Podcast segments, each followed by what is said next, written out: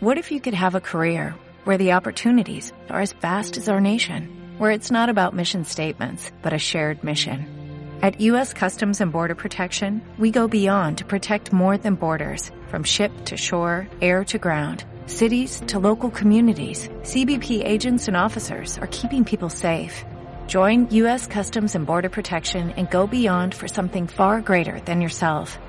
Learn more at cbp.gov/careers.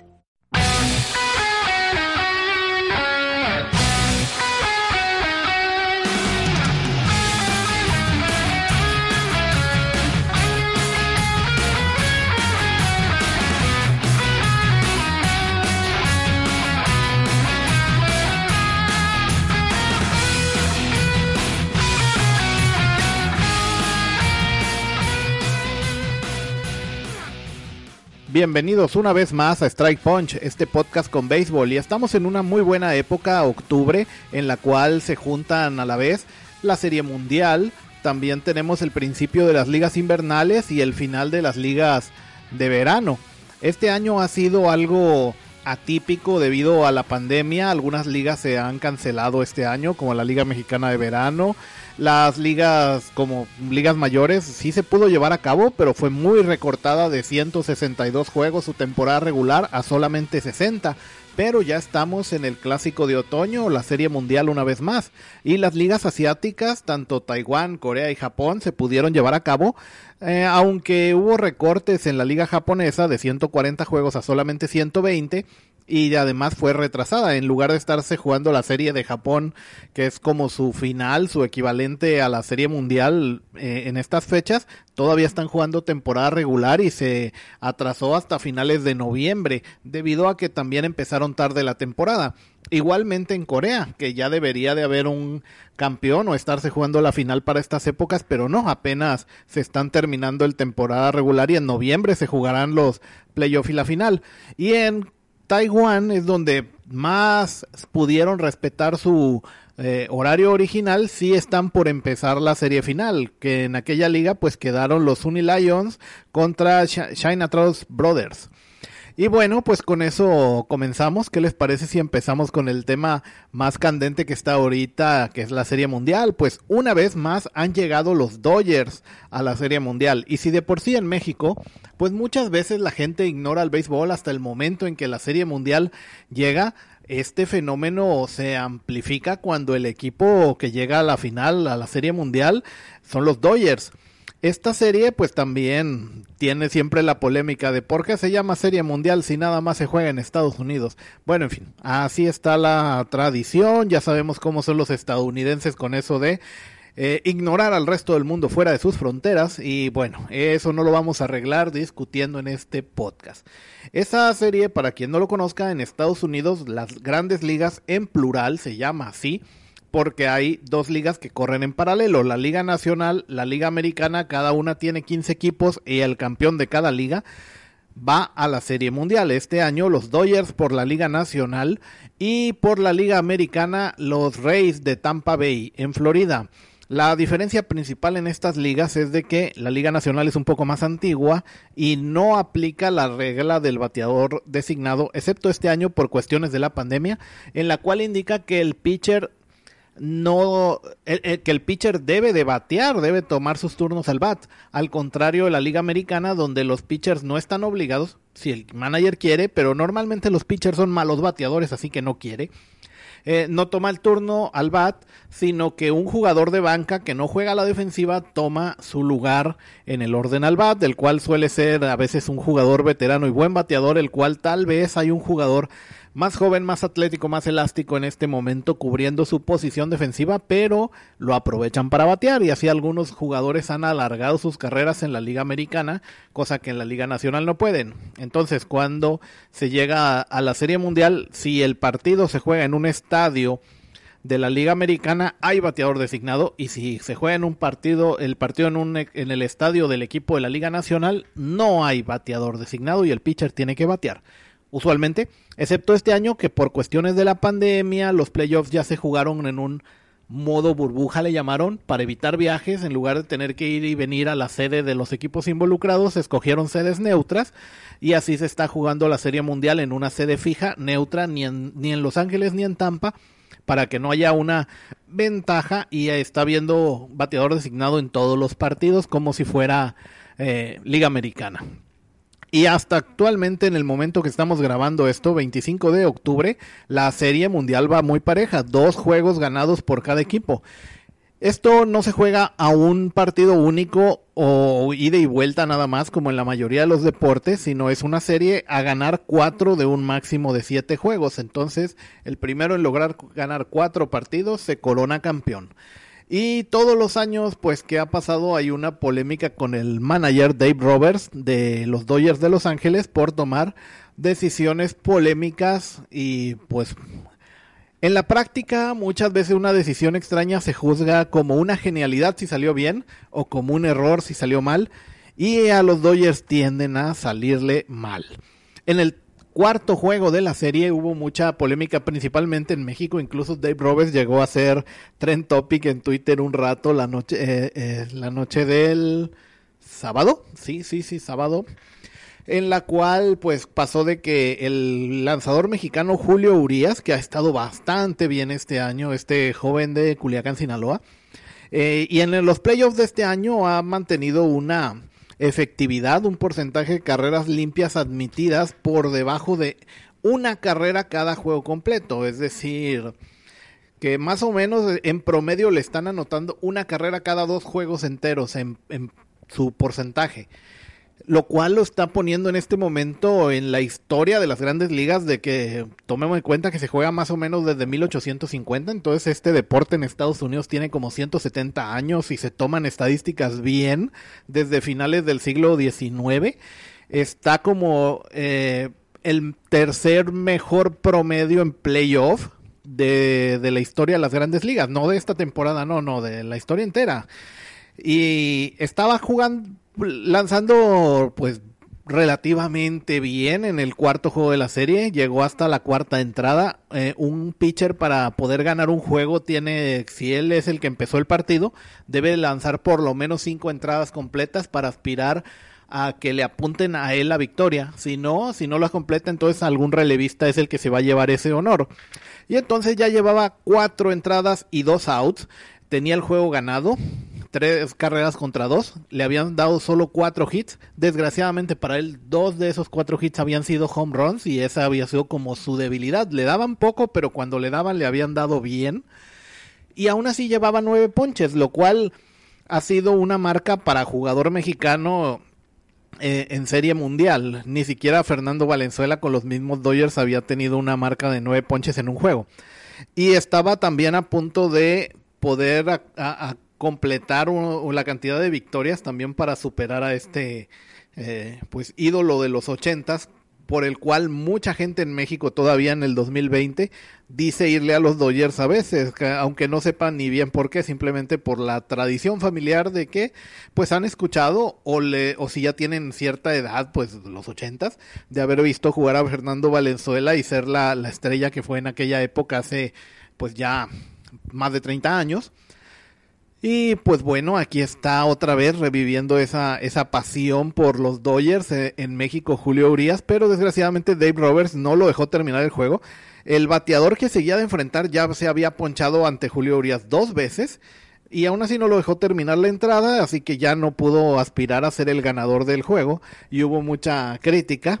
Y más le cayó cuando eh, después a, a los pitchers de relevo les dieron eh, pues les batearon y terminaron los Dodgers perdiendo el juego 8 a 7. Entonces, eh, hay gente que culpa por no haber dejado a Urias terminar la entrada, lo cual, bueno, ante la diferencia de carreras 3 a 2 en la quinta, en la cuarta entrada, cuando lo sacó hasta el marcador final, pues sí hubo bastante diferencia, así que no se puede decir que fue por eso, pero bueno, ya sabemos que cuando se quiere hacer memes, eh, no importa, no importa la, eh, lo, que, la realidad no te eche a perder un buen chiste, dicen luego. Y bueno, así está hasta ahorita la Serie Mundial. Los Dodgers probablemente estén encaminándose a Cruz Azulearla de nuevo. Y se le dice así porque de la Liga Nacional, los Dodgers es el equipo que ha llegado a la Serie Mundial más veces en la historia. Desde que la Serie Mundial se empezó a jugar en 1902, o sea, llevamos casi 120 años, los Dodgers han llegado 21 veces a la Serie Mundial, es decir, mm, en promedio una de cada seis series mundiales, la Liga Nacional ha sido ganada por los Dodgers. Llevan también como 12 años seguidos, más o menos, no tengo la cifra exacta, ganando la, su división, la división oeste de la Liga Nacional. Y en los últimos cuatro años han llegado a la Serie Mundial tres veces, 2017, 2018, 2020 y pues siempre pasa de que dejan ir juegos en el último momento. Son eh, el equipo también que tiene estadísticas peores de que le sacan el juego en la novena baja, como pasó en el cuarto juego de la de, de esta Serie Mundial 2020, donde les anotaron la, carrera del gane los Tampa Bay. Eh, Reyes de Tampa Bay con un corredor en segunda y unos horrores de fildeo, eh, no errores, horrores de fildeo en la última carrera que, ay Dios, así, así no se puede ganar. Pues en fin, esta es su serie mundial número 21 de la historia de los Dodgers con un récord bastante malo, 14 derrotas y solo 6 victorias. Como decíamos, en los últimos cuatro años han llegado tres veces, las dos anteriores, 2017, 2018 las perdieron, 2019 también llegaron a la serie de campeonato, pero no pudieron pasar a la serie mundial. Fueron derrotados por los Nacionales de Washington, que quedaron que ganaron la Serie Mundial el año pasado precisamente y en 2020 ya volvieron a llegar. No han ganado la Serie Mundial desde 1988, entonces seguramente hay gente escuchando esto que no había ni nacido la última vez que los Dodgers ganaron la Serie Mundial. Pues en fin, así estamos hasta ahorita y pues también una cosa que está haciendo que muchos mexicanos sigan a esto, pues son, además de Julio Urias, también Víctor González, este pitcher que en México se le ha visto con los charros de Jalisco hasta el invierno pasado. Este año debutó este verano en grandes ligas y ha hecho pues muy buen papel como pitcher de relevo y ya lanzó en la Serie Mundial. Así que también es otro atractivo para el público mexicano ver a ellos y pues esperando por un lado que puedan ganar la Serie Mundial y por otro lado a algunos hasta les gustaría que pierdan nada más para para ver sufrir a Dave Roberts otra vez.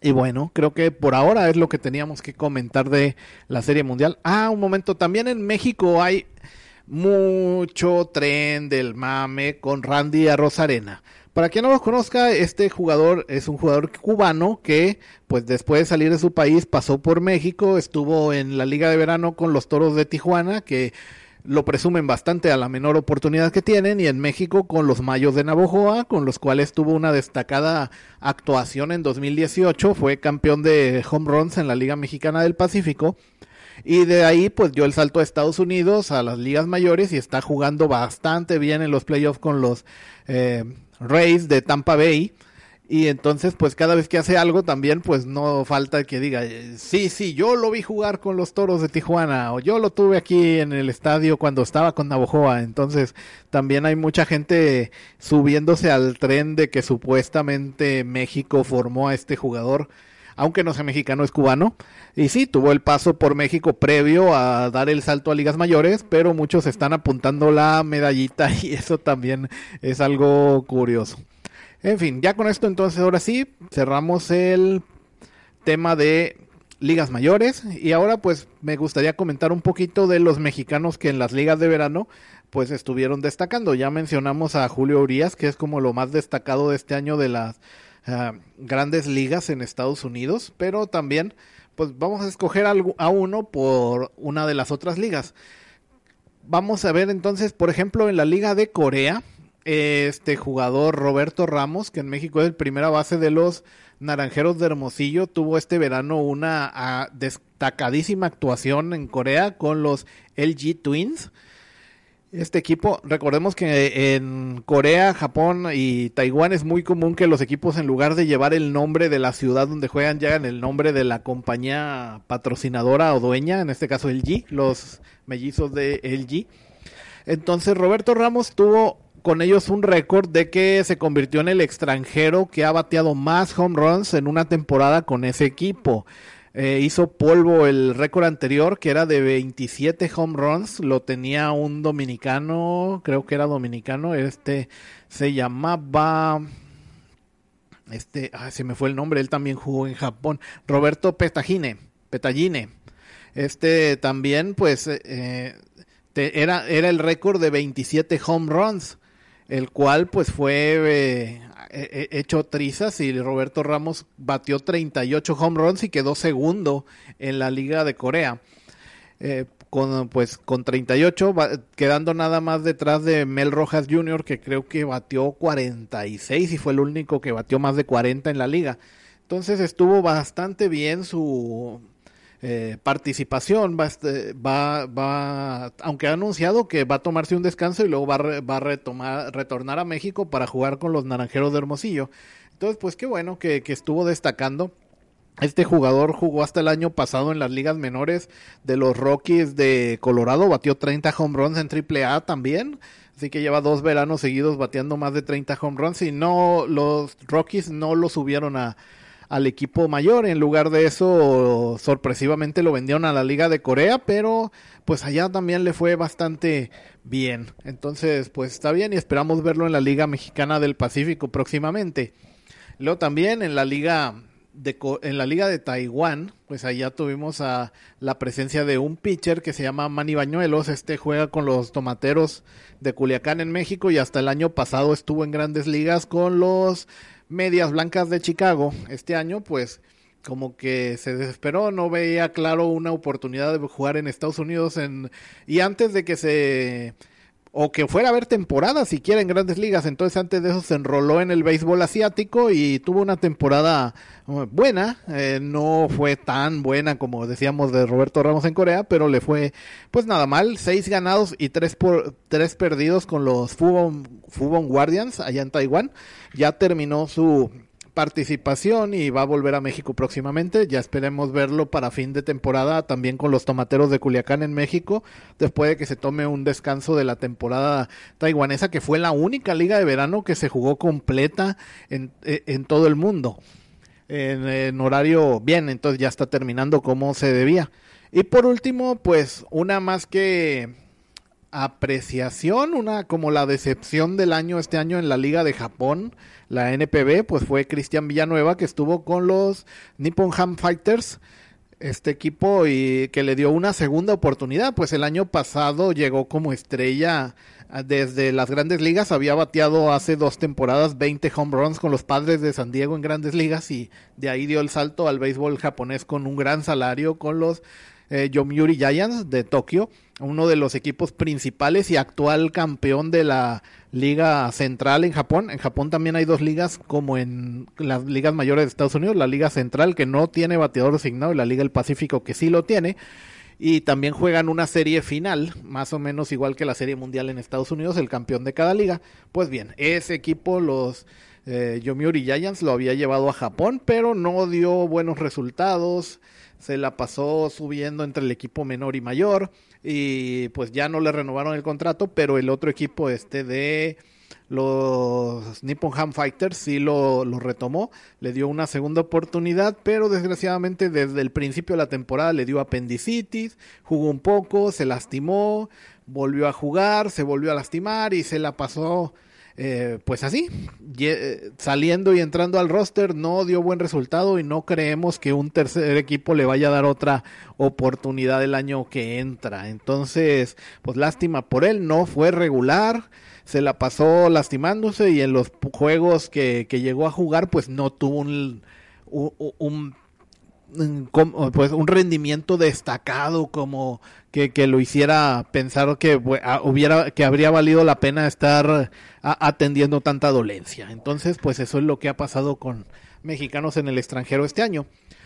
Y pues terminando estas ligas de verano, ligas mayores, Taiwán, Japón, Corea, ya están empezando las ligas invernales. En México y en Cuba ya se está jugando. Cuba empezó primero, empezó eh, a principios, finales de septiembre y en México se empezó ya también la serie eh, a mediados de octubre. Ya, llevo, ya están en su segunda semana los juegos y en México pues empezó a jugar sin público en la mitad de los estadios. Originalmente tenían permiso para tener público en los estadios en Mexicali todos los estados de Sonora, que son eh, estadios de Sonora, que son en Hermosillo, Navojoa, Ciudad Obregón, en Sinaloa, los cuatro equipos también, Mochis, Guasave, Culiacán, Mazatlán. Y los únicos dos que no tenían era permiso eran Charros de Jalisco y Sultanes de Monterrey. Pero pasó el desastre. Llegaron las jornadas inaugurales, hubo mucho descontrol, especialmente en Culiacán y en Ciudad Obregón. En Ciudad Obregón, pues principalmente fue el cupo. Tenían permiso de un 40% de, de la capacidad total para permitir público, pero visto lo visto, eso se veía más arriba de la mitad fácilmente, no se veía un 40%, bastante gente sin cubrebocas, muy juntitos, eh, bastante lleno el estadio. Y hubo bastantes memes porque hasta el año pasado, resulta que en Ciudad Obregón hace poco este estadio que tienen es nuevo y lo construyeron a las afueras de la ciudad. Entonces había quejas de que el público no estaba respondiendo, que no iba, había bajas entradas, promedios de solo tres mil, cinco mil personas en un estadio para dieciséis mil. Es decir, pues que se llevaba solamente un cuarto, un tercio de capacidad. Y ahora que hay pandemia, ah, no, ahora sí quieren ir, ahora sí se atasca el estadio, ¿no? Y en Culiacán, pues el problema fue parecer que sí se respetó la cantidad de público admitida, también 40%, pero pues hubo venta de cerveza y alguna gente se descontroló, especialmente parece que un amigo de Chávez Jr. que se andaba bañando con cerveza, eh, pues se puso el ambiente muy loco, hubo que sacar a alguna gente en patrulla y pues así está la cosa. Entonces hubo algunas reacciones. En, eh, en Sonora el, solamente pudieron jugar dos, dos fechas, dos juegos en, en, Navojoa y en Ciudad Obregón con público. Hermosillo ni siquiera llegó a tener ningún juego. Y el gobernador de Sonora ya prohibió la entrada de público a los estadios. En Mexicali tenían un 30% de, de permiso para meter público al estadio, pero no llegaron a usarlo porque estaba el equipo empezó eh, de visitante. Entonces, también pasó de que hubo un brote grave de, coronavirus en, en Mexicali, hasta la alcaldesa de Mexicali se enfermó y viendo lo que estaba pasando en otras plazas, pues el gobierno de Baja California Norte pues también prohibió la entrada de público a su estadio y pues así nada más, actualmente solamente en los estadios de Sinaloa se permite entrada al público donde el gobernador dice que no pasa nada, mientras él pueda seguir permitiendo que entre público al estadio Kraken en Mazatlán del equipo Mazatlán FC de, de la Liga de Fútbol, la Liga MX, puede pasar lo que sea, no importan los rebrotes, no importa quién se baña en cerveza, no importa nada. En Sinaloa sí puede seguir entrando público. Y bueno, y más o menos así han estado las cosas. En Culiacán también el manager no pudo, no ha podido dirigir los juegos, Benjamín Gil, porque antes del primer partido de la temporada dio positivo a COVID, entonces no ha podido estar presente en la banca entrenando el equipo. Y también han surgido contagios en Jalisco, Charros de Jalisco dio dieron positivo cuatro jugadores, un coach y otro miembro del staff, así que pues muchas medidas y de momento no se ha salido de control la cosa, pero tampoco ha ido perfecta con el coronavirus. Bueno, en grandes ligas tampoco tampoco hubo. Durante los meses anteriores también hubo bastantes contagios en algunos equipos y pues bueno, ahí están llevando las cosas adelante de todas maneras. En otras noticias, en Panamá también ya se está jugando su, su liga invernal, lo cual pues también son buenas noticias de cara a la serie del Caribe. Eh, están ahorita en una etapa, en Panamá es una etapa curiosa porque allá empiezan bastantes equipos y como a media temporada hacen como un corte, los que peor quedaron ya quedan como eliminados y el resto vuelven a empezar como una segunda vuelta con menos equipos que pueden tomar jugadores de refuerzo de los equipos que quedaron eliminados, parecido a, un formato que se estuvo usando hace unos años en la serie nacional cubana y ahora están pues ya están jugando, ya están en la etapa de, cortar la, primera etapa de jugadores, agarrar refuerzos y ya darle fuerte a la parte pues ya, ya más reforzada, más fuerte de su temporada. Y están pues avanzando bastante bien las cosas parecer en Panamá, aunque estén jugando sin público, llevan también las medidas eh, en contra de la pandemia.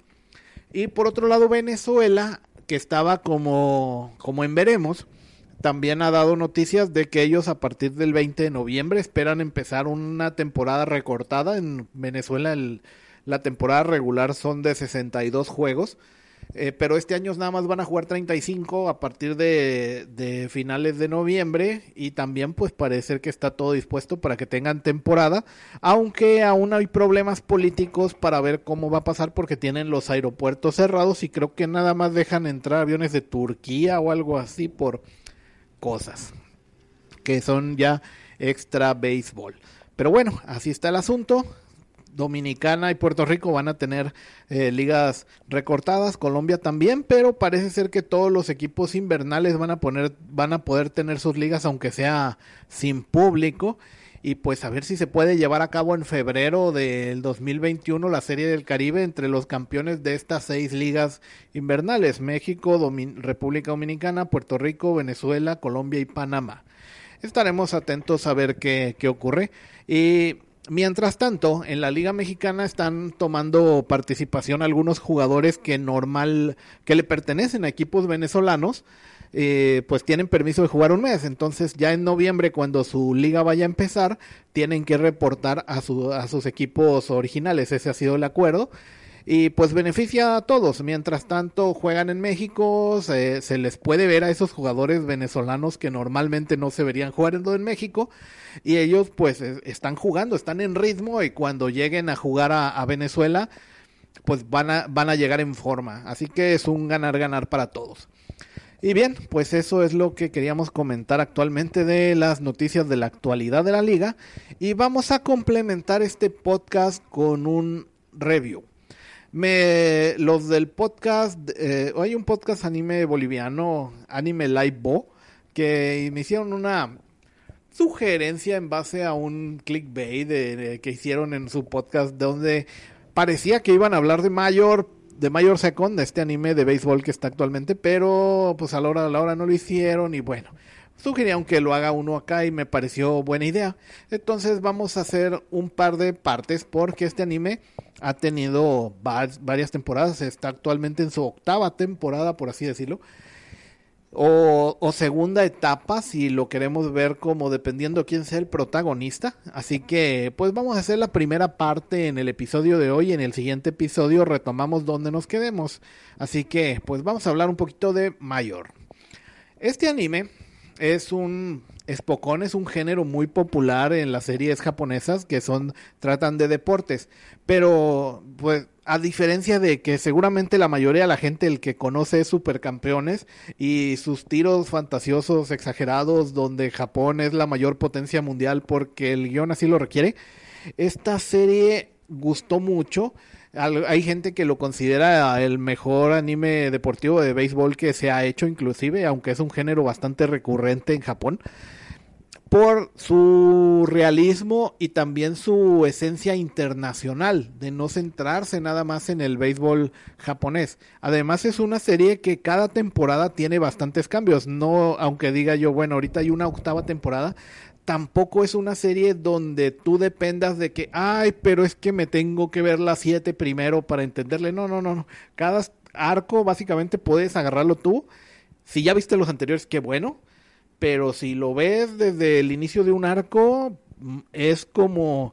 Eh, son historias que se contienen a sí mismas y dependen muy poco de lo anterior. Sí hay personajes mm, algo parecido a los arcos de, de Yoyos Bizarre Adventure podría ser, más o menos. Y pues con un poco de reseña nos vamos a entender mejor.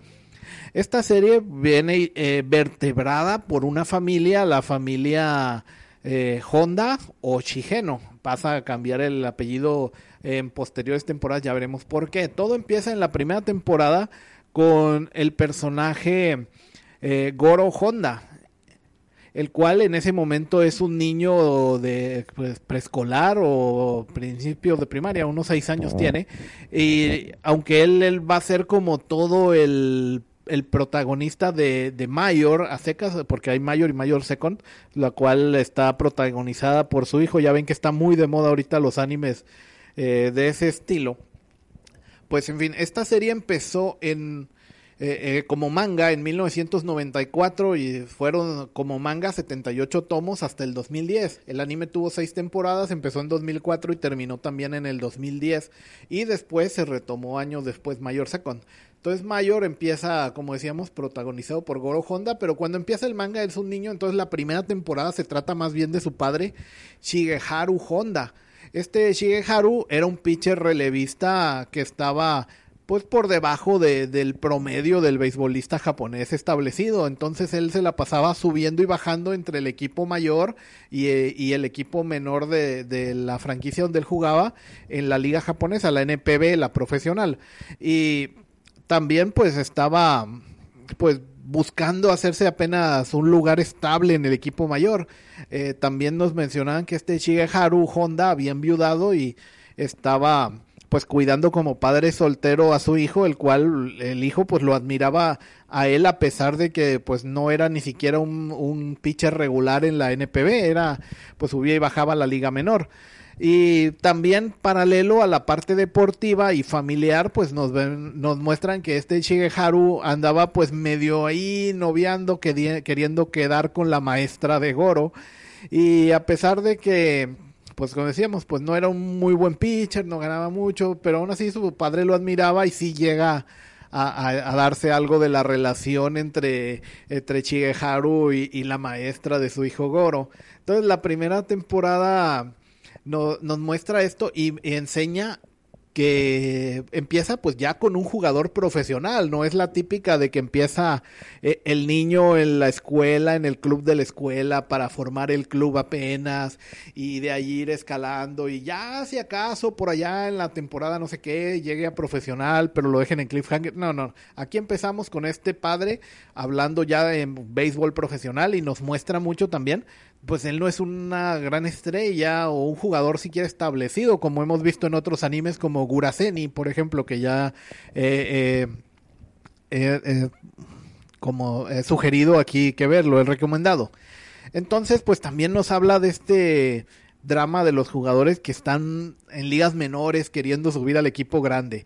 En Japón, la, la liga principal, la NPB, Nippon Baseball Professional, Nippon Professional Baseball, perdón, lo, lo cambié, eh, pues tiene, como decíamos hace rato, dos ligas de seis equipos cada una, la Liga Central, la Liga del Pacífico, y a su vez todos los equipos tienen una eh, un, un equipo en una liga menor llamados la Liga del Este y la Liga del Oeste. Entonces hay jugadores que están registrados que pueden eh, en cualquier momento si un jugador del equipo mayor se lesiona o no está rindiendo, eh, ser intercambiados. bajan al, al, jugador del equipo mayor y ascienden a alguien del equipo menor en su lugar. Y algunos equipos tienen hasta un, hasta un tercer equipo más debajo de los que están en la liga este y del oeste. Entonces, eh, Shigeharu, pues nos hablan de que en la trama él tiene una lesión en su brazo de lanzar entonces él, en lugar de asumirlo para y retirarse, eh, hace los cambios, se ajusta para poder ser un jugador de posición en la defensiva, eh, termina jugando la primera base y se hace bateador. Y con el tiempo resulta que es mejor jugando como bateador y primera base de lo que era como pitcher y se vuelve un titular en la... Eh, ahora sí ya en el equipo mayor, el cual este caso pues también me recuerda eh, a casos de jugadores profesionales que les ha pasado esto. Por ejemplo, en México hay un pitcher que fue muy famoso, recientemente retirado el año pasado, Francisco Campos, alias Pancho Ponches, con Venados de Mazatlán y Piratas de Campeche, estos dos equipos. Eh, venados en el invierno y Piratas de Campeche en la Liga de Verano lo recuerdan bastante. Fue un jugador que como pitcher llegó a las 200 victorias en la Liga Mexicana de Verano. Entonces, eh, destacó bastante también en series del Caribe y clásicos mundiales con México, a pesar de jugar él en México, pues llegó a lanzar en la selección junto a, en una rotación junto a, a, lanzadores de, de ligas mayores.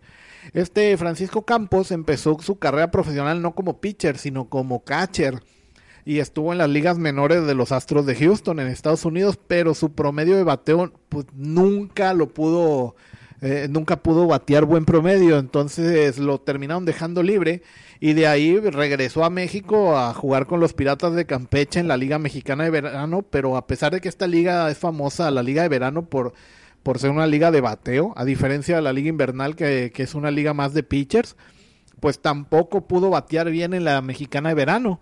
Pero como tenía buen brazo, los catchers pues tienen que hacer disparos desde el home hasta la segunda base para que no les roben bases, tienen que darse a respetar, tenía buen brazo. Pues el equipo lo convirtió en pitcher y ahí fue, le fue bastante mejor. Y en su sexto año como profesional, pues ya se volvió un pitcher abridor eh, regular y, y, así pasó. Entonces fue el caso inverso a este Shigeharu Honda que pasó de pitcher a bateador.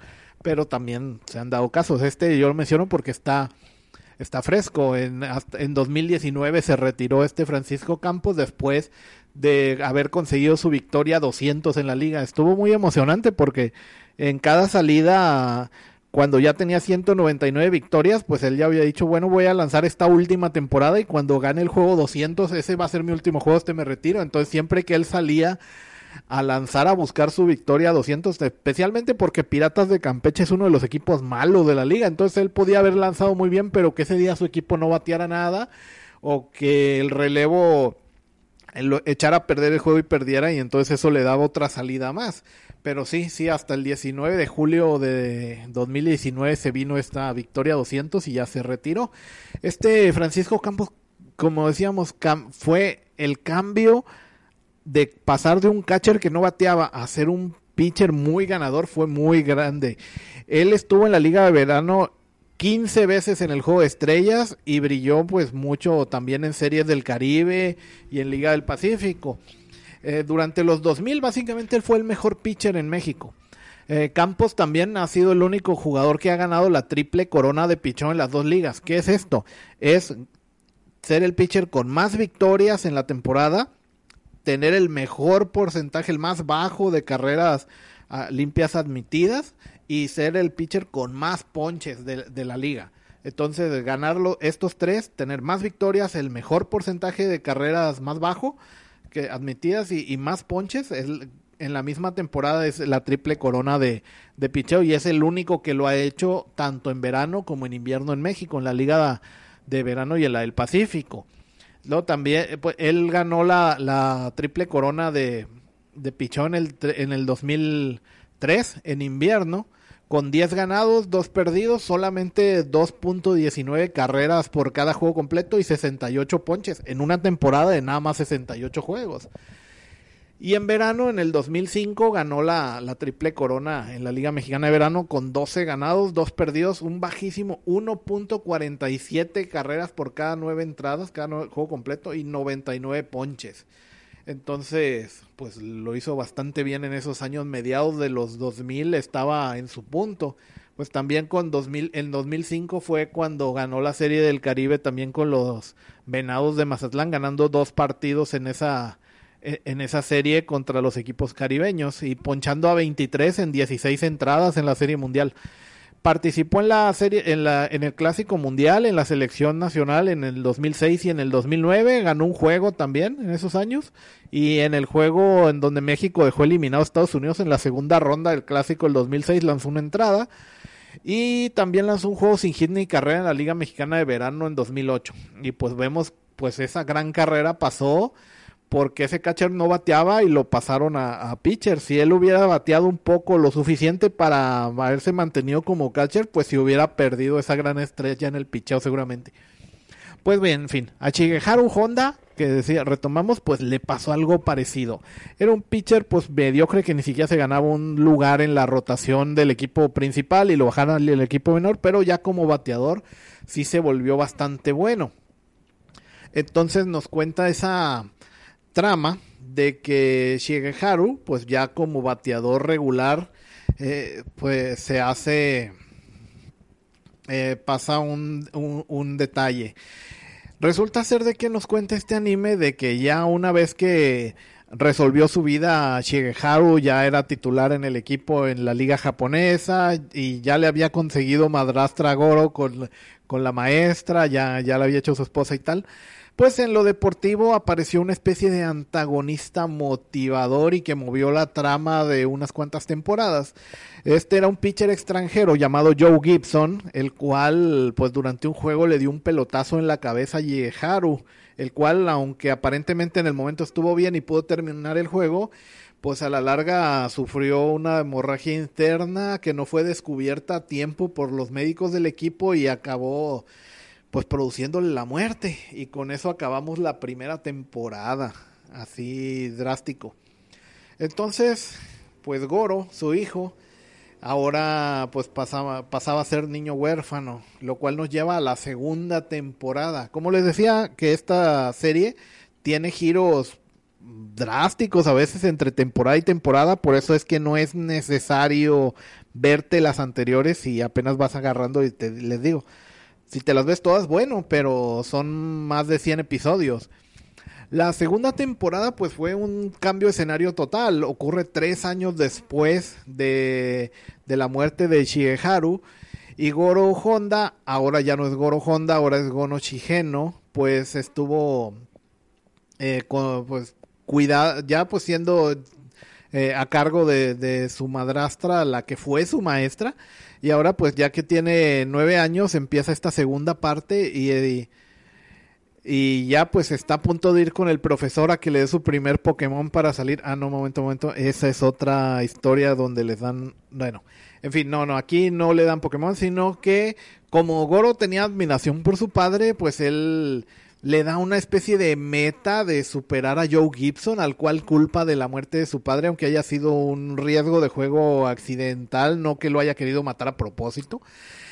Entonces, pues de alguna manera, como venganza o para resarcirse a sí mismo, pues quiere jugar béisbol y llegar a ser mejor que este Gibson. Así que pues quiere aprovechar lo que él conoció de béisbol con su padre y sus talentos naturales y se inscribe en un equipo de béisbol juvenil en una liga pues, local con un equipo llamado Dolphins, Delfines y pues aquí es donde empieza eh, una serie pues totalmente pues renovada y diferente. Pasamos de una serie que hablaba de béisbol profesional y los problemas de un jugador que quiere establecerse, ahora ahora sí tener un niño que empieza desde abajo en un club, eh, aunque no es un club estudiantil, eso sí, esto es variante, no es el club de la escuela, ¿no? Se escribe en un equipo de una liga aparte y ansia, pues, querer desarrollarse en el béisbol. Entonces empieza aquí una serie, pues, con Goro, los amiguitos del equipo y es un anime, pues, un poquito más más normal. Por cierto, esto de que el equipo se llame Dolphins en inglés es un detalle de Asia en general, donde además de que le ponen a los equipos nombres eh, de la compañía que es la dueña, les suelen poner nombres en inglés, como hace rato que mencionaba los Yomiuri Giants, es decir, los gigantes de Yomiuri, no le suelen poner el nombre en el idioma original. Un poquito en Taiwán sí, pero Japón y Corea no suelen ponerle el nombre en inglés. Y solamente hubo una excepción a esto, por ejemplo, el equipo de Tokio, los Giants, que durante la Segunda Guerra Mundial, nada más durante esos años, sí se hacía llamar los Kyojins. O sea, también los gigantes, como hemos visto en Shingeki no Kyojin, por ejemplo. Pero pues pasó esa época y no, no, otra vez volvió el nombre en inglés. Entonces nada más fue un ratito de, de nacionalismo japonés que cambiaron el nombre. Pero pues los demás equipos como el de Osaka, que son los Hanshin Tigers, eh, o lo, hace rato que mencionaba cuando hablaba de Cristian Villanueva y que le fue mal este año, que por cierto ya lo están esperando los charros de Jalisco, dice que el 15 de noviembre va, va a venir a jugar a México. En fin, pues ese equipo, los Nippon Ham Fighters, también Fighters este en inglés y así. Entonces es un detalle que también están mostrando en esta serie. Aunque tiene, cuando mencionan nombres de equipos profesionales, están inventados para, no sé, derechos de autor probablemente, que no los evitarse una posible demanda o algo por referencias. Pero sí hacen esto de que los nombres de los equipos suelen estar en inglés. Y viene de, de del origen del béisbol que fue llevado por profesores estadounidenses que algunos eh, colegios japoneses contrataron a finales del siglo XIX, principios del XX, y fueron ellos quienes eh, enseñaron este deporte a los alumnos de las escuelas japonesas. Y pues en Japón se vio este deporte como una cosa extranjera, aunque lo, lo adoptaran como deporte nacional. Pero siempre ha tenido este detalle de que le han dejado los nombres en inglés como, como de su origen. En fin, decíamos entonces, mientras en la segunda temporada Goro Shigen, eh, Goro Honda, el hijo estaba eh, pues queriendo hacer su equipo y su carrera desde niño. En tanto, pues Joe Gibson regresó a jugar a Estados Unidos y llegó a las ligas mayores. De hecho, en los principios de los 2000, finales de los 90, cuando se escribió este manga, eh, eso no era tan común. Normalmente los jugadores que llegaban extranjeros a la liga de Japón hasta los 90 eran pues lo que llaman un cartucho quemado eran jugadores que ya habían dado lo que tenían que dar en Estados Unidos y antes de, de pasar unas últimas temporadas, pues ya dando lástima, por así decirlo, en las grandes ligas, pues preferían dar un último brillo en la liga japonesa. Pero ya a partir de los 2000 esto ya no ha sido así. Incluso hay algunos equipos que han puesto incluso academias de desarrollo en República Dominicana, como los Carpas de Hiroshima, el único equipo de los 12 de la eh, de, de, la liga japonesa que tiene el nombre de la ciudad en lugar de tener el nombre de una compañía, aunque algo tiene que ver con Mazda, por lo menos el estadio. Eh, bueno, en fin, me desvió. Que, que, han optado en lugar de pagar grandes salarios por estrellas eh, extranjeras, pues han preferido poner una, eh, una academia y conseguir jóvenes dominicanos que, que entrenar desde, el, de, desde que son pues novatos baratos otros e-, equipos que han hecho acuerdos con el gobierno cubano para contratar jugadores de, de la serie nacional cubana, que tampoco salen tan caros, entonces, y ya los llevan más jóvenes. Y incluso pues algunos jugadores de como decíamos hace rato, el mismo Cristian Villanueva, el cual había estado jugando, e-, es, joven, él todavía no tiene ni los 30 años, había pegado 20 home runs con los padres de San Diego, él jugaba la tercera base y al ver que su equipo contrató un superestrella para jugar la misma posición que él, pues en lugar de quedarse en ligas mayores, prefirió irse para Japón. Entonces hay veces de que hay jugadores que ven que aún teniendo eh, oportunidad de, de mantenerse en grandes ligas, pues dicen, pues en Japón se, hay buenas oportunidades también. Y después de, brillar algunos años, eh, a veces llaman la atención nuevamente si jugaron bien en Japón y vuelven tras dos, tres años a, grandes ligas con una mejor oportunidad que cuando se fueron. Entonces eso actualmente ya no es tan raro.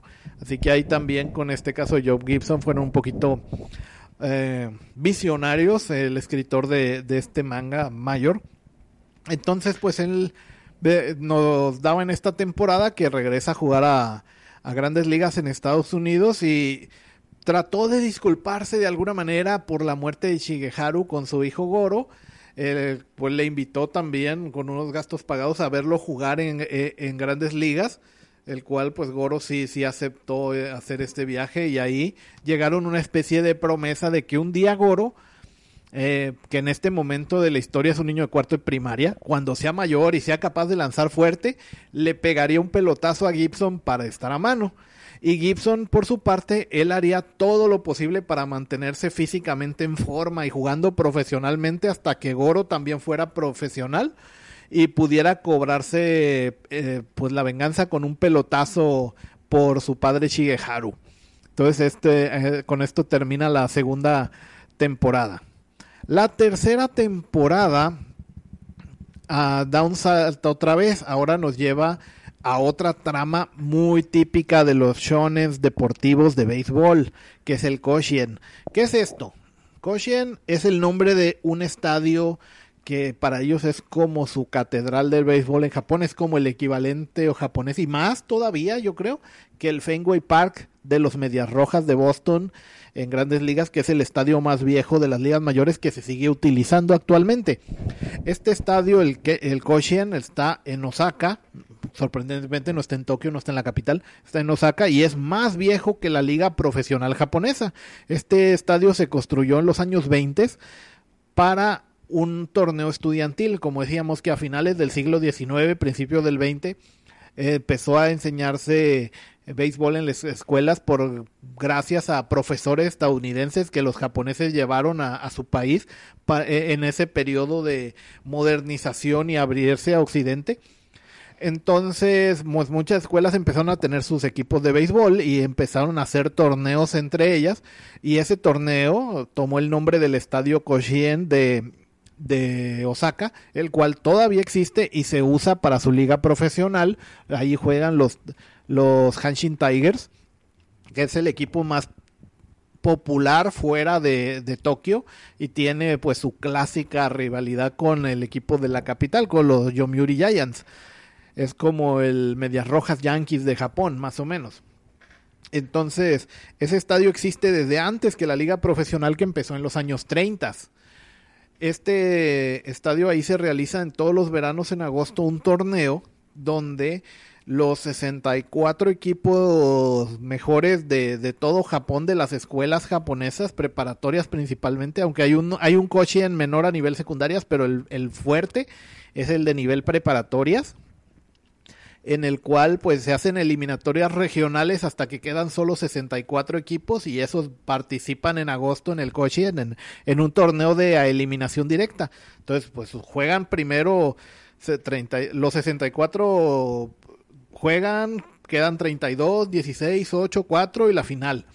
Este torneo pues es muy famoso en Japón tanto así que como decía, se juega en agosto. Durante esa etapa, el equipo local, los Hanshin Tigers, no pueden usar su estadio. Le dan prioridad al torneo estudiantil.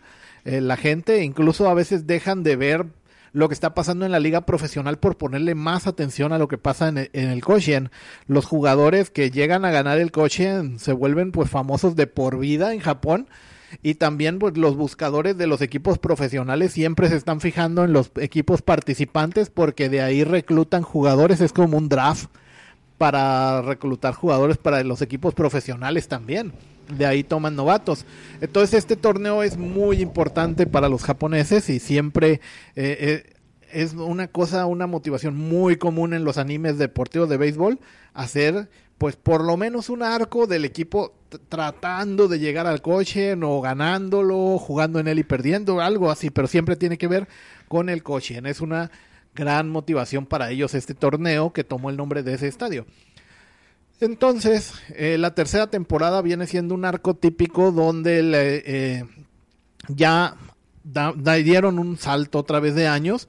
Eh, Goro ya no está en ese equipo infantil en los tiempos de la primaria, ahora ya está eh, secundaria, prepa, ya en el equipo de la escuela tratando de llegar a, al coaching y probablemente sea la etapa más floja del anime porque es la más típica, es lo que se han visto otros animes principales que tienen e, esta misma trama. Entonces es como lo más parecido a lo que ya se ha visto si has visto otros y si no has visto eh, animes de béisbol, pues este sería tu primero que vas a ver y pues siempre, si es el primero, te va a sorprender más, así que no tendría ese handicap que sí tiene para los que hemos visto mucho anime.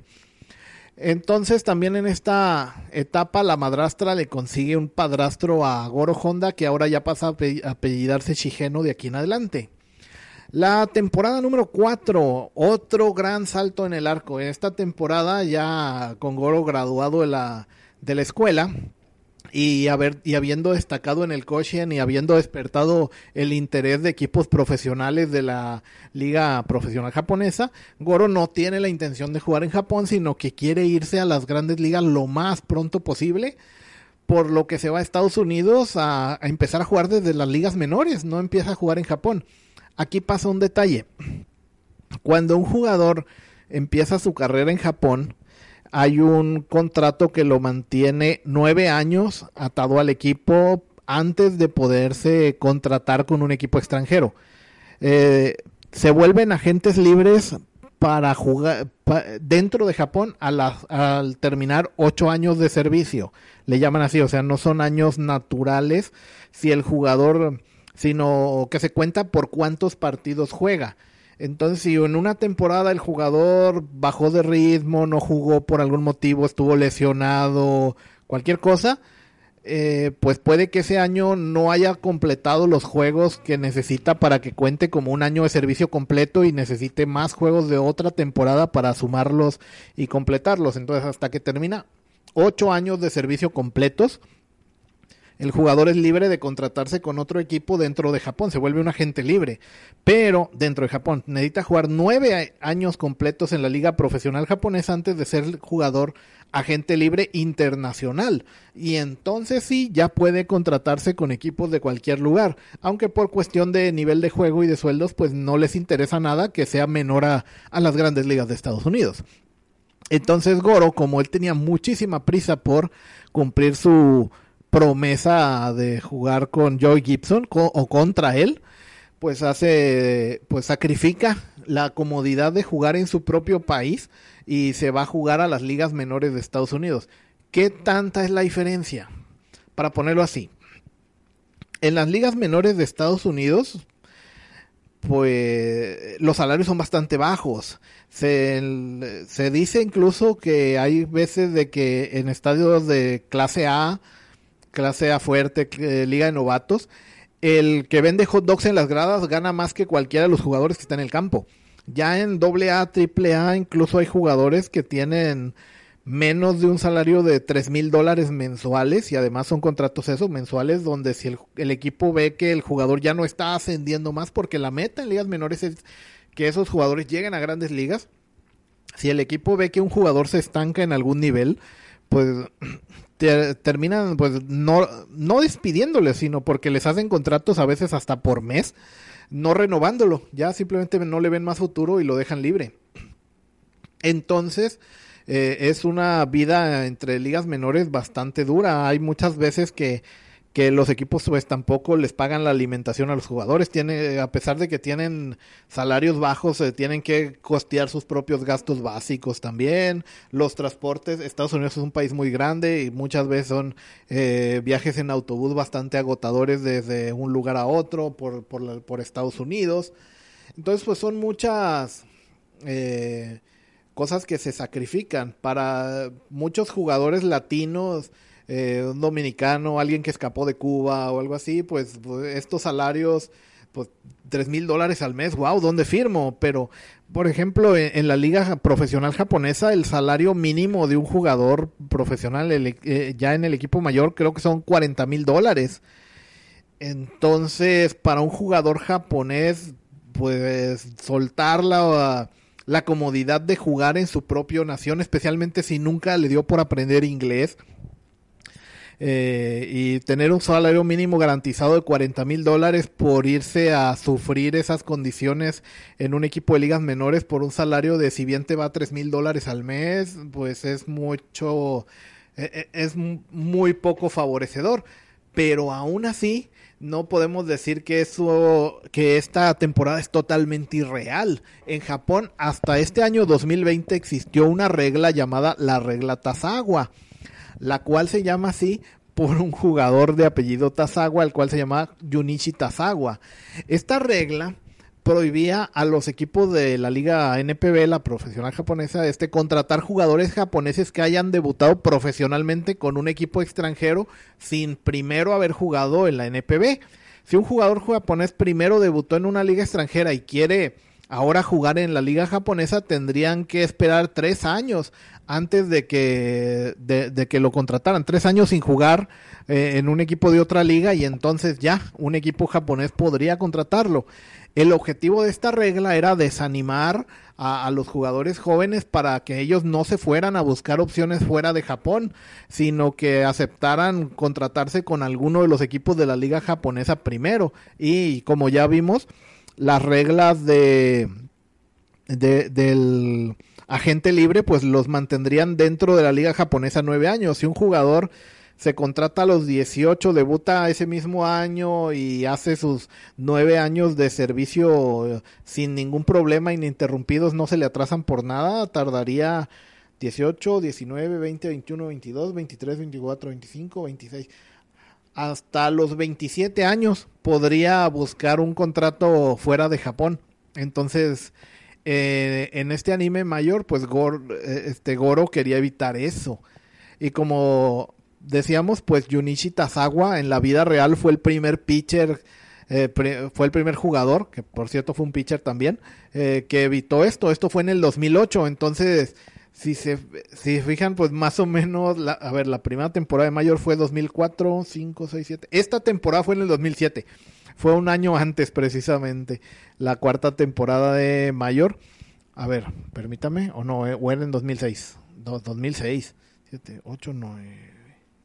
No, no, sí estaba bien, sí estaba bien.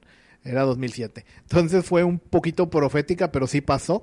Entonces decíamos, este pitcher de la vida real, Junichi Tazawa, fue un pitcher eh, que luego de terminar su, preparatoria en 2008 y haber tenido una temporada de 10 ganados, un perdido eh, en el béisbol eh, colegial de Japón, dio el salto, se saltó el draft de la liga japonesa y se fue a buscar que lo contratara directamente un equipo de Estados Unidos y terminó con los Medias Rojas de Boston, los, los Red Sox quienes lo pusieron a jugar en ligas menores. Empezó el año 2009 en categoría AA, donde tuvo un récord de 9 ganados y 5 perdidos.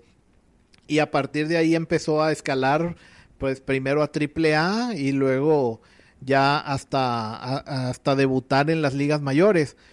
Entonces sí, sí pudo cumplir su sueño, llegó a ligas mayores y en 2013 estaba en el equipo de, de los Medias Rojas que que rompió la maldición del bambino y ganó la serie mundial. Y se mantuvo jugando en ligas mayores hasta el año 2008. Pero debido a esta regla en su nombre, la regla Tazawa, cuando quiso regresar a Japón en el 2019, después de haber estado jugando nueve años en grandes ligas, pues no, no se le podía contratar por esta regla. Así que el año 2019 no pudo jugar en la liga profesional japonesa, la principal, y jugó en una liga independiente ahí en Japón con los Saitama Headbirds de una liga independiente que hay ahí en Japón que se llama la Baseball Challenge, en la cual no está afiliada a la NPB. Pero pues tiene un nivel pues más o menos y a veces juegan partidos también contra los equipos de liga menor. Entonces se le pasó ese año 2019 así, pero este 2020 la regla Tazawa ya fue eliminada y y sí se pudo eh, pues ya contratar ahora sí con un equipo de grandes ligas. Entonces es de, de, la liga japonesa, perdón. Entonces es curioso cómo esta liga que duró 12 años, 2018 hasta el 2020, existió por él y la quitaron por él, por Junichi Tazawa. Entonces, pues vemos de que este tipo de cosas sí pasan en la vida real. Y pues Agoro Shigeno, el protagonista de Mayor, pues hizo algo similar, se fue a jugar desde las ligas menores y, esta cuarta temporada del anime está centrada en su paso principalmente por ya cuando llega a la sucursal triple A de un equipo y ahí tiene una rivalidad con Joe Gibson Jr., el cual pues también es un joven que está empezando en su, está tratando de llegar a las ligas mayores igual que su padre y está en una situación inversa de cierta manera a la, a la de, eh, de Goro con su padre Shigeharu, que su padre empezó, eh, pues era bateador en su mejor, su mejor época y ahora el hijo Goro es pitcher. En este caso, Joe, Joe Gibson Jr. es bateador cuando su papá pues era, era, un, era un pitcher.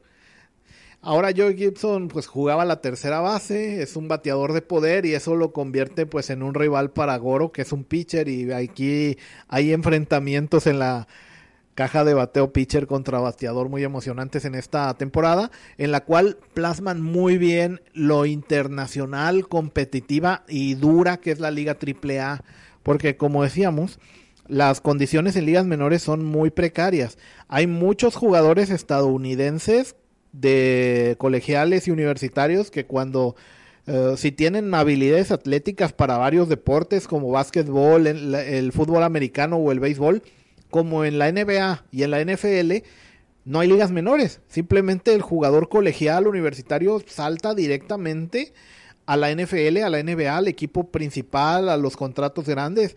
En ligas menores de béisbol no, no pasa directamente un jugador colegial a un equipo de grandes ligas pasa primero por las ligas, dependiendo su nivel, puede que empiece en liga rookie.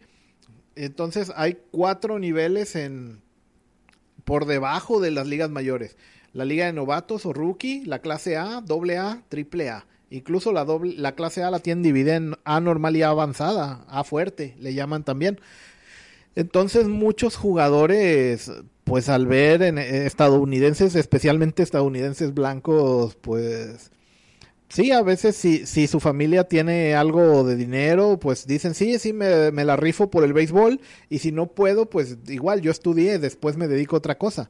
Pero muchos otros que vienen de, de niveles más pobres y, les urja más los contratos, el dinero, pues preferirán la NBA o la NFL si tienen la, la oportunidad de optar por otra liga y el béisbol sería como su última.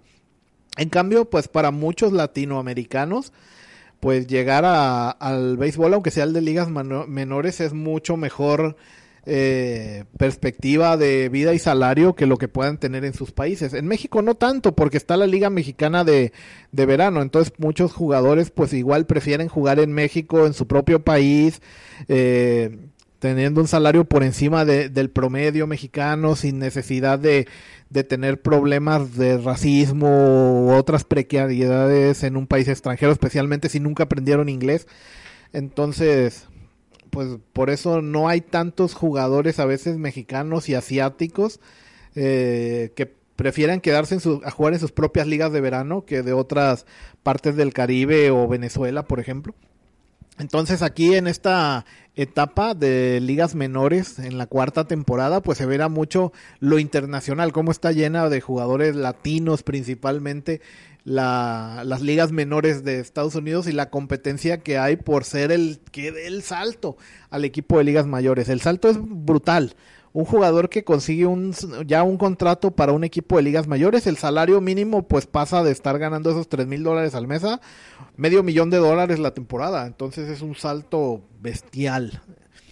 En fin, pues entonces nos pasa aquí este detalle con Goro Ah, también quería mencionar por último detalle también, de que además la NPB y sus nueve años para ser agente internacional y poderse contratar libremente con un equipo extranjero de Estados Unidos principalmente, pasa de que también hay un sistema de contratación de para pasar jugadores japoneses a, equipos de grandes ligas donde eh, el equipo, el dueño del equipo, aunque no haya, si el jugador, aunque el jugador no haya cumplido sus nueve años de servicio, puede optar por decir, bueno, saben que a este jugador, aunque todavía no tiene los años que, se necesita, puedo yo venderlo y, les dan un porcentaje del pago al equipo. Entonces, eh, esto no, no, es dejarlo libre para que se contraten en quien sea, nada más es si un equipo de grandes ligas llega y negocia bien con el equipo japonés y hay un acuerdo y dinero de por medio, lo dejan ir, que se vaya a Estados Unidos, pero no dentro de Japón con otro equipo. Entonces, pero este, este sistema, no todos los equipos están de acuerdo. Por ejemplo, hay un equipo que se llama Águilas de Rakuten, que es el el mismo Rakuten es como un banco japonés, algo así. No sé si se acuerdan que el Barcelona, el de fútbol de la Liga Española, traía Rakuten en el pecho. Es el, es el mismo patrocinador. Tiene ese equipo y se niega, se niega en redondo a vender jugadores a grandes ligas, igual que los gigantes de Yomiuri de la Liga Central. Entonces ellos es así, pues no me importa que me traiga el equipo estadounidense una carruchada de dólares, yo no vendo jugadores y como que mi orgullo está por arriba que lo económico.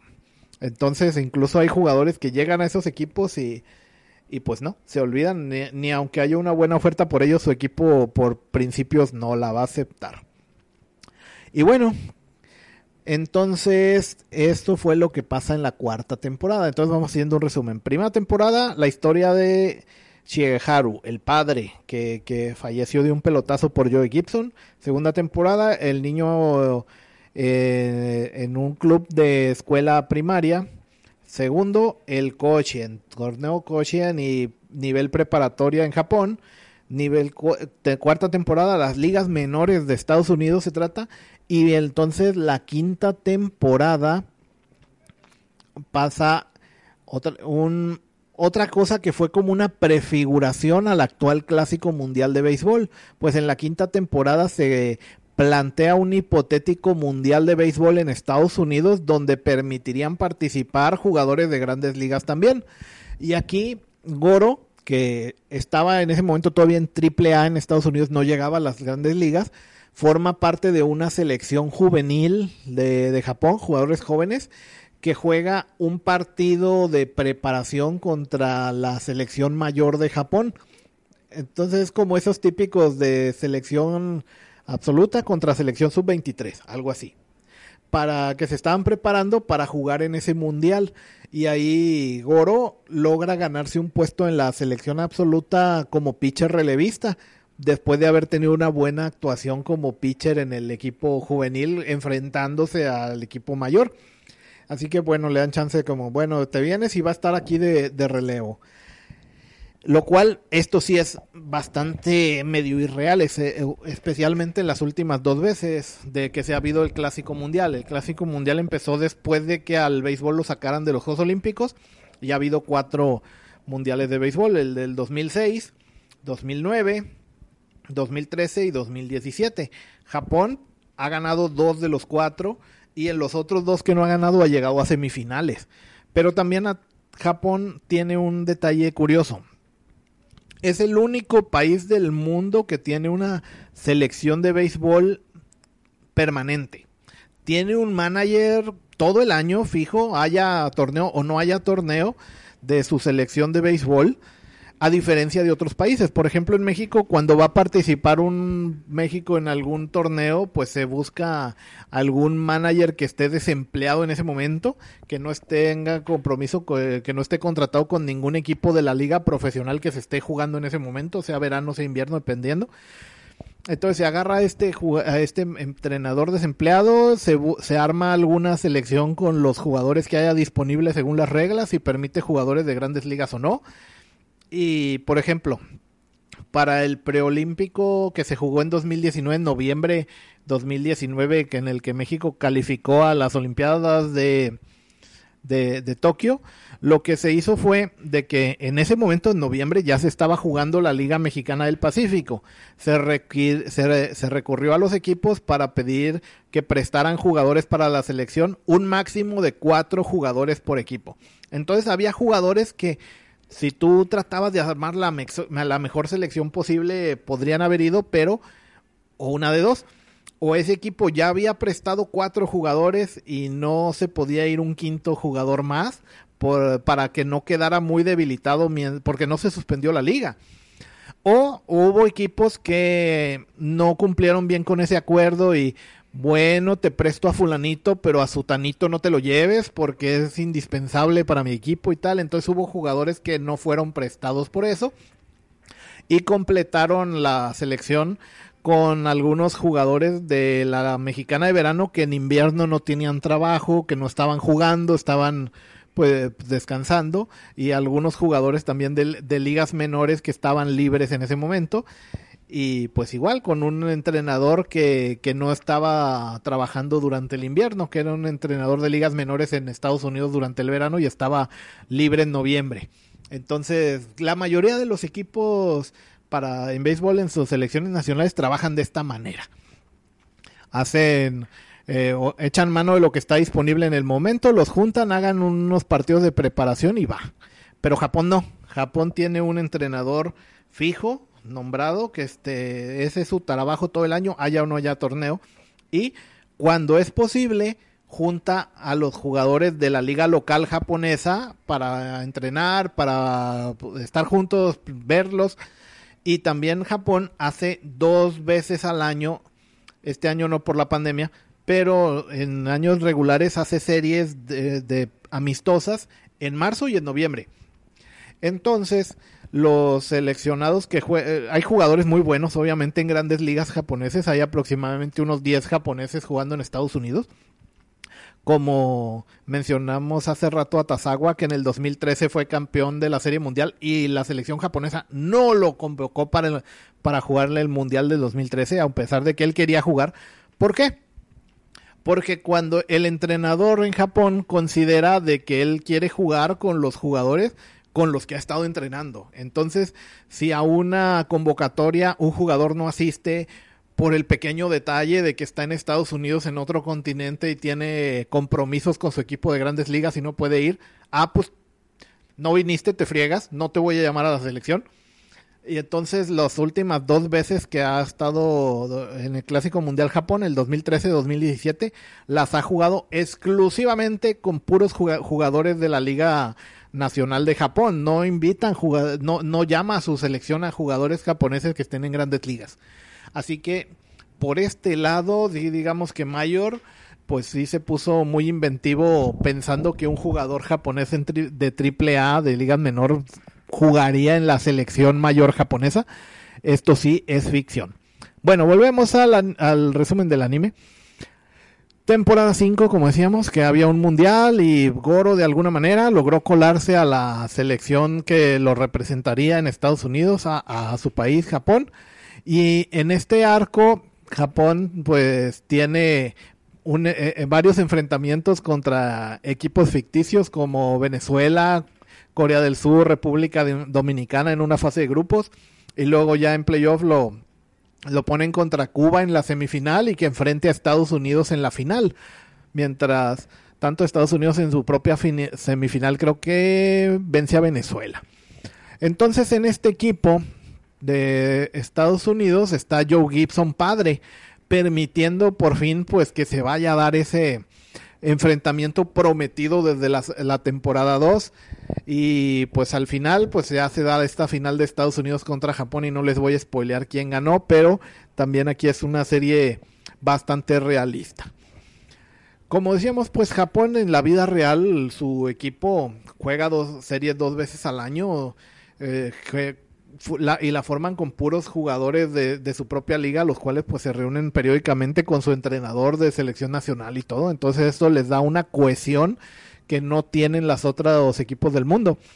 Eh, ganaron ellos las series del 2006 y 2009, han llegado a semifinales en 2013 y 2017 de los clásicos mundiales que se han dado.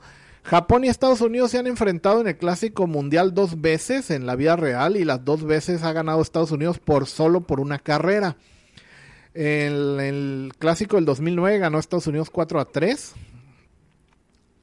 Y, y, en el de... Perdón, este creo que fue el del 2006. Y en la semifinal del 2017 ganó Estados Unidos 2-1 en la semifinal.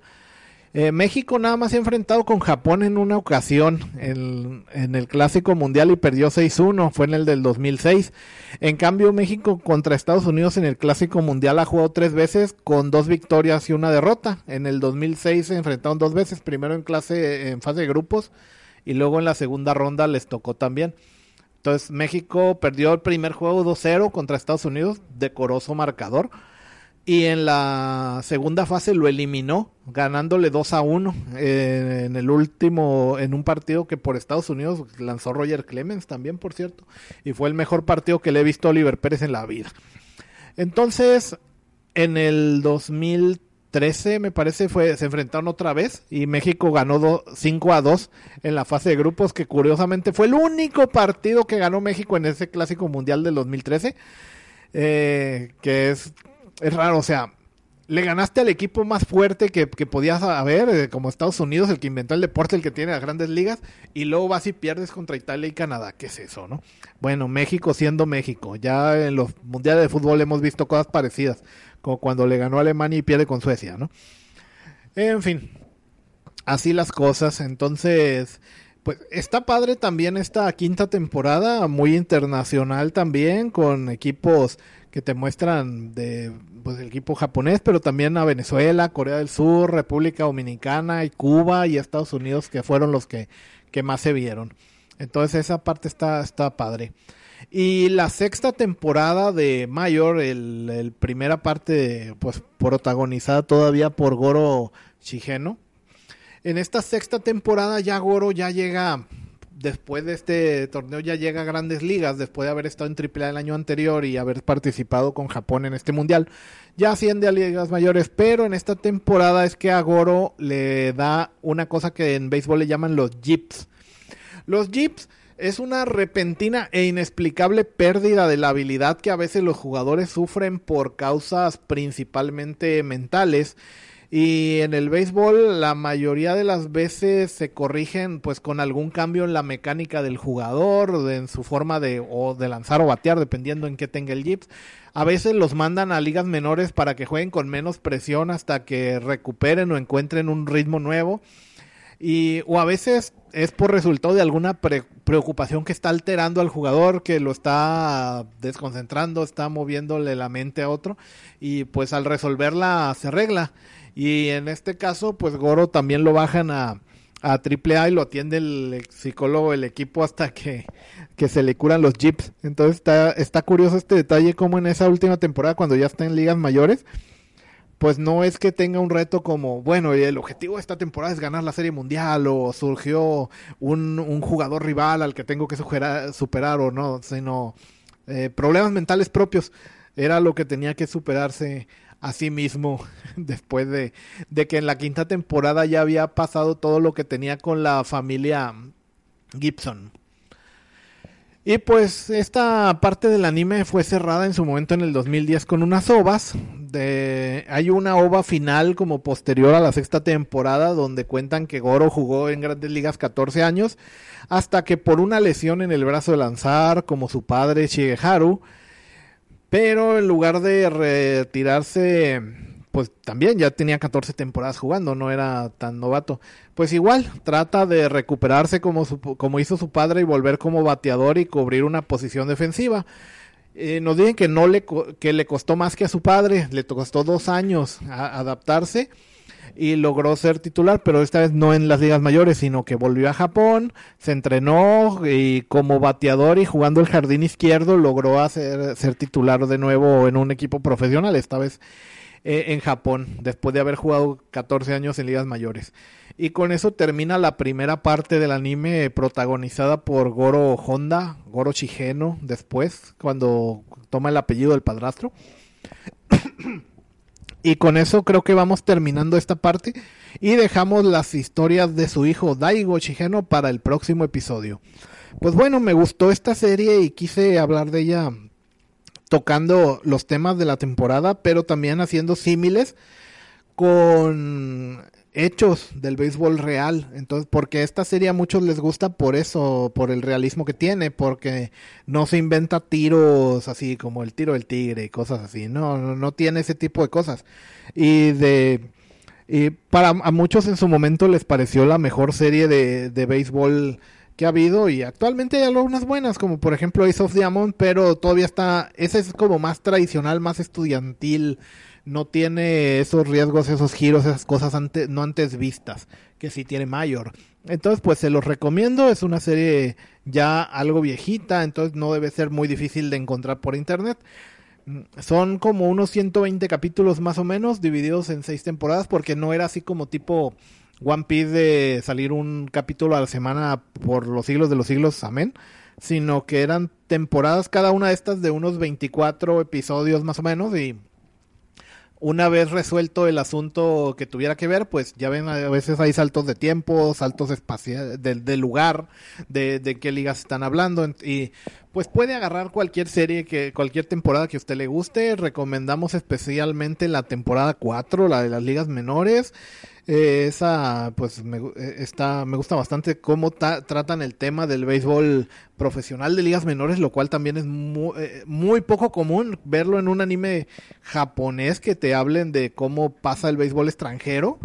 Y, y, ni siquiera es el de grandes ligas, ¿no? Entonces es una cosa que me pareció muy llamativa y está muy bien tratada. Y ya si se pican, pues pueden seguirle incluso desde allí. Porque lo, las temporadas 2 y 3 se me hace que, no es que sean malas, pero es que hay otros animes que ya han tratado eso. Y si usted ya ha visto Spokons de, de jovencitos principalmente, va a haber muchas que ya, cosas en las temporadas 2 y 3 que puede que le sepan a, mm, esto ya lo vi. Y bueno, pues me dio mucho gusto estar ahora en el, este episodio más. Vamos a seguir viendo eh, la continuación en el siguiente episodio y pues obviamente también ahora que empiezan las ligas invernales y que estamos a mitad de la serie mundial, vienen las finales en Japón, en Corea, pues va a haber mucho de acá hablar para un episodio próximo. Así que hasta pronto. Fue un gusto estar con ustedes compartiendo este rato. Adiós. Hasta aquí esta emisión de Strike Punch. Recuerda que estamos en Spotify, iBox y iTunes. En todas como Strike Punch. También puedes seguirnos en Twitter, darnos un like en Facebook y apoyarnos monetariamente en Patreon. En todas estamos como Megucas FC. Gracias por escuchar. Locución Nancy 3V. Producción Noblis. Esta fue una producción de Megucas FC. Podcast y videos con efectos de sonido y queso. What if you could have a career where the opportunities are as vast as our nation, where it's not about mission statements, but a shared mission. At U.S. Customs and Border Protection, we go beyond to protect more than borders, from ship to shore, air to ground, cities to local communities. CBP agents and officers are keeping people safe. Join U.S. Customs and Border Protection and go beyond for something far greater than yourself. Learn more at cbp.gov/careers.